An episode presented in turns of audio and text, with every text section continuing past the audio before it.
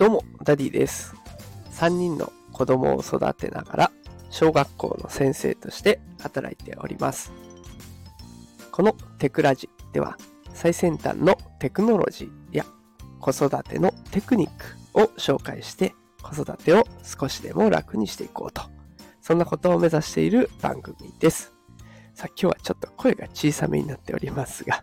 あの朝収録をしておりまして、子供たちが起きないように静かに収録をしております。ご容赦ください。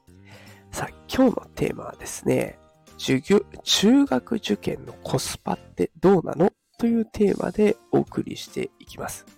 さあ、今日は中学受験です。あの、我が家一番上の子はね、小学校4年生に今度上がるというところで、まあ、中学受験を考えるなら、そろそろ塾に入らないといけないかなという学年になってきました。で、そこでね、あの、女子スパというサイトがあって、そこで、塾にどのくらいお金をかけてきたのかと。で、その結果、大学とかどんなところに進学したのかというものが紹介されている記事がありました。ので、今日はね、そんなところを紹介しつつ、コスパのいい受験って何なんだろうなというところをお送りしていきたいと思います。えまずですね、中学受験なんですけれども、まあ、私が先ほど紹介したように、小学校4年生から、まあ、塾に入ったとしたときに、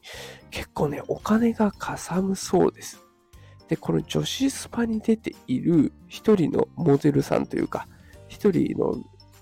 方のお値段を紹介するとですね、今ちょっと見てるんですが、全部でですね、合計913万円、913万円かかっているそうです。まあ、これはね、内訳で言うと、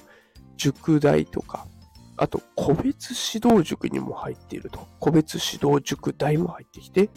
あと中学受験料とか、入学金、参考書、いろいろ込み込みで913万円が中学受験にかかってきたということなんですね。で、今日ちょっとね、偶然にも昨日か、あの知り合いの方で、息子さんと娘さんがね、中学受験もしたし、高校受験も終わったという方がいて、話を聞いてみると、どうやらね、課金がひどいらしいです。あの入試直前になると、特別講座とか、読解力強化月間みたいなので、またお金を取られて、そこに講座に申し込むことができると。まあ、自己判断にはなるんですけど、まあ、そういう講座が目の前でぶら下がれられたら、子供のためにやってあげなきゃって思うのが親の筋ですよね。だからちょっと辛いなということを漏らしていらっしゃいました。で、中学受験じゃなくてね、あの、高校受験、あ、高校じゃないですね。大学受験の方の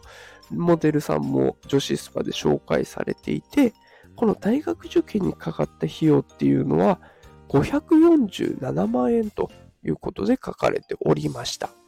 で、この内訳は指導塾代、個別指導塾代と、あと予備校代。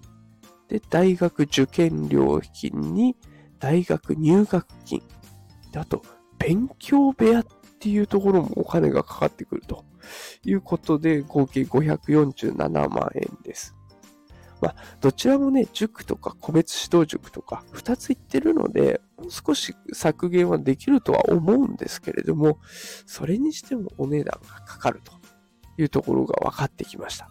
で、じゃあコスパのいい受験って何っていうところをこの女子スパさんで書いてくださっていて、高校から付属校を目指す。これが一番コスパがいいんじゃないかということが書かれていました。ちょっとね、あの、中学受験っていうのは結構過熱しちゃって受験者数がどんどん増えている状況です。で、だとしたら高校受験、この時からこう、有名なところの付属校を目指していくことで、ゆくゆく大学もそこに入るもよしだし、大学もう少しレベル上げるもよしだしっていうところも考えられるんじゃないかというふうに紹介されていました。で、この高校から付属校を目指すっていうところ、ああ、なるほどなと思ったので今日は紹介させていただこうと思って、この放送を流してみました。もしね、この女子スパさんの記事読んでみたいなという方いらっしゃいましたら、この放送の概要欄に私のノートのリンクを貼っておきますので、えそちらから飛んでみてください。結構ね、勉強になるかなと思います。さということで今日は中学受験、高校受験の受験費用について、え紹介をさせていただきました。えもしね、これが子育てのヒントになったら嬉しいです。それではまた明日夕方5時から放送していきますので、よかったらフォローしておいてください。それでは今日も最後まで聞いてくださってありがとうございました。それではまた明日。さようなら。